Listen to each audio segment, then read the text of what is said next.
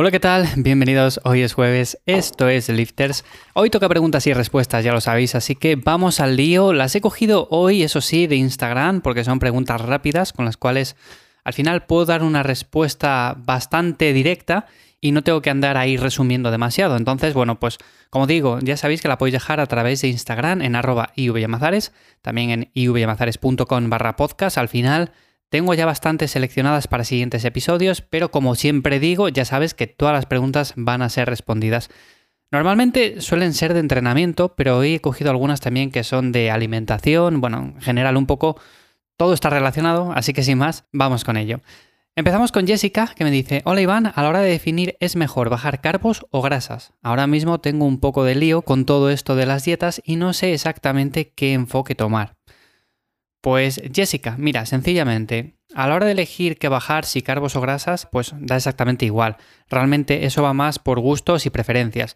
Yo, por ejemplo, he hecho definiciones bajando mucho los carbohidratos y también he probado definiciones en las cuales las grasas se mantenían en un rango bajo. Ahora bien, no tenemos que pensar que tenemos que bajarlos al límite. Por ejemplo, las grasas son fundamentales para el correcto funcionamiento de todo nuestro cuerpo, de todo el sistema hormonal, entonces en ese sentido no podemos decir, venga, pues las dejamos a cero y vamos controlando los carbohidratos. Pues no, no tiene ninguna lógica. Así que en ese sentido, lo que sí haría sería más o menos partir de un enfoque en el cual estaba en volumen, imaginémonos que yo me mantenía en torno a un gramo, gramo y pico de grasas por kilo, ¿no? Y luego el resto eran carbohidratos y las proteínas se mantenían en torno a los 2 gramos por kilo. Bueno, pues lo que puedo ir haciendo es sencillamente bajar los carbohidratos semana tras semana y de esta manera el peso también va a ir bajando. Es un enfoque bastante sencillo y que suele funcionar bastante bien. Ahora bien, podemos hacer lo contrario, podemos decir, venga, pues yo lo que quiero hacer es una dieta más cetogénica, una dieta alta en grasas y baja en carbohidratos, con ciertos días en los cuales meta recargas para rendir más también en el entrenamiento. Y esto también se puede hacer, es muy sencillo, pero claro, requiere algo más de práctica, requiere sobre todo experiencia y es un poco más tedioso en el sentido de que si sales a comer fuera o tienes un día libre en el cual quieres hacer una comida ligeramente diferente, pues es mucho más fácil plantearla teniendo una dieta alta en carbohidratos o moderada en estos que no si es alta en grasas, porque normalmente la gente no suele llevar a cabo dietas cetogénicas ni nada por el estilo. De hecho, mantenerse en cetosis es fácil siempre que se tenga controlado, pero no es tan fácil como mantenerse en una dieta más normal o tradicional. Así que yo te diría que depende mucho de las preferencias particulares de cada uno. Yo lo he hecho con ambos métodos, se suele obtener los mismos resultados, así que simplemente como mejor te encuentres también. Pablo dice, ¿recomiendas entrenar en ayunas de manera frecuente? A veces lo he probado con bastantes buenos resultados, pero no sé si es la mejor opción para ganar músculo. La mejor opción quizás no sea, y te voy a decir por qué. Podemos entrenar en ayunas eh, músculos, por ejemplo, muy pequeños, bíceps, los brazos, eh, gemelos, y también podemos hacerlo en ayunas cuando entrenamos el pectoral, la espalda, los hombros. Pero cuando llevamos a cabo entrenamientos de pierna es más complicado porque son mucho más demandantes y al final, si no tenemos mucha práctica o al final no tenemos mucha flexibilidad metabólica quizás, pues nos encontraremos mal a mitad del entrenamiento y seguramente tengamos que parar y dejarlo. Es por ello que normalmente si nosotros queremos hacer ayuno intermitente lo que podemos hacer es ciertos días a la semana que o bien tenemos entrenamientos más livianos o bien tenemos descanso, pues lo podemos incorporar ahí. Yo, por ejemplo, he probado entrenar en ayunas, músculos que son pequeños, quizás tú también has tenido buenos resultados por eso, no sé si has entrenado pierna también en ayunas o has hecho ejercicios muy básicos y muy demandantes. Y en ese sentido tienes que probar también porque quizás a ti te venga bien, pero por norma general no suele ser así. Así que, sinceramente, para ganar músculo quizás no sea la mejor opción, pero principalmente por eso. Si tú rindes bien, te encuentras bien y todo está perfecto, pues ¿por qué no? Al final esto es como el número de comidas, o sea, podemos hacer 3, 4, 6 o incluso 2. O sea, si te gusta hacer dos, te encuentras bien y tienes que comer un número de calorías que se puede repartir bien en dos comidas, no suele ser lo habitual, pero si se puede hacer, pues oye, adelante. Así que Pablo, esa es mi opinión acerca del entrenamiento en ayunas. Esther me dice, buenas Iván, utilizo bebidas vegetales en lugar de leche, pero no sé si realmente aportan lo mismo. A nivel de proteína imagino que no, pero ¿y a nivel de salud?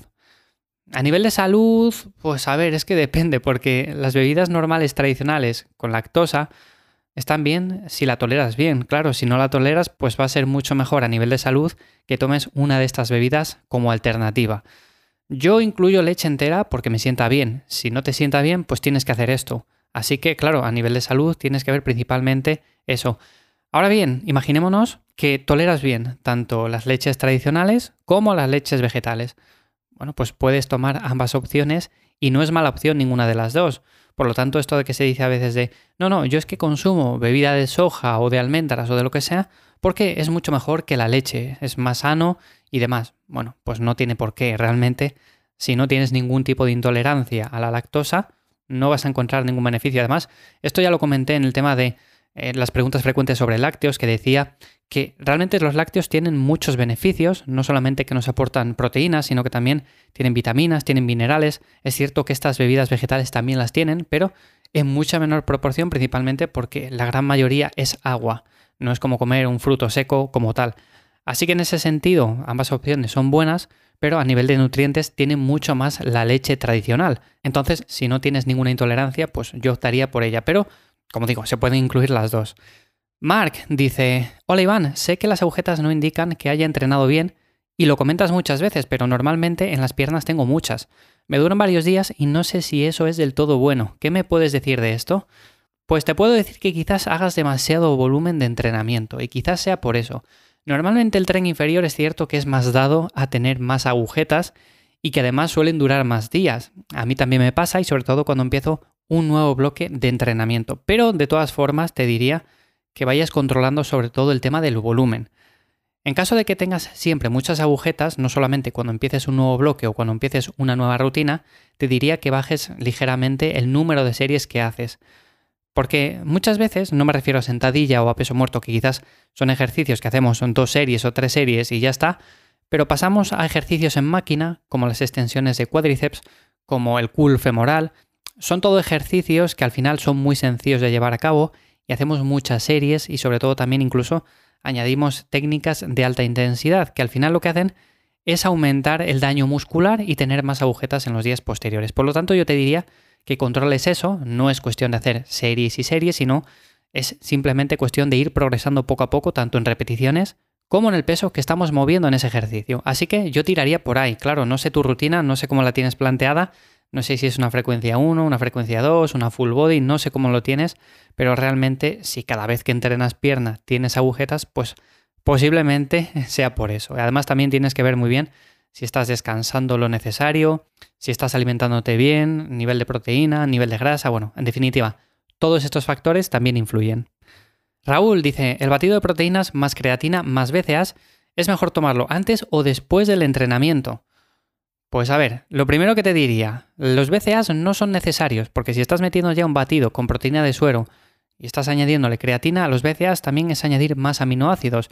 Realmente si llevamos una dieta en la cual cumplimos con el aporte diario de proteína, los BCAAs ahí no pintan nada. Es un poco radical que lo diga así, pero es la verdad. O sea, no hace falta que compremos este tipo de suplementos.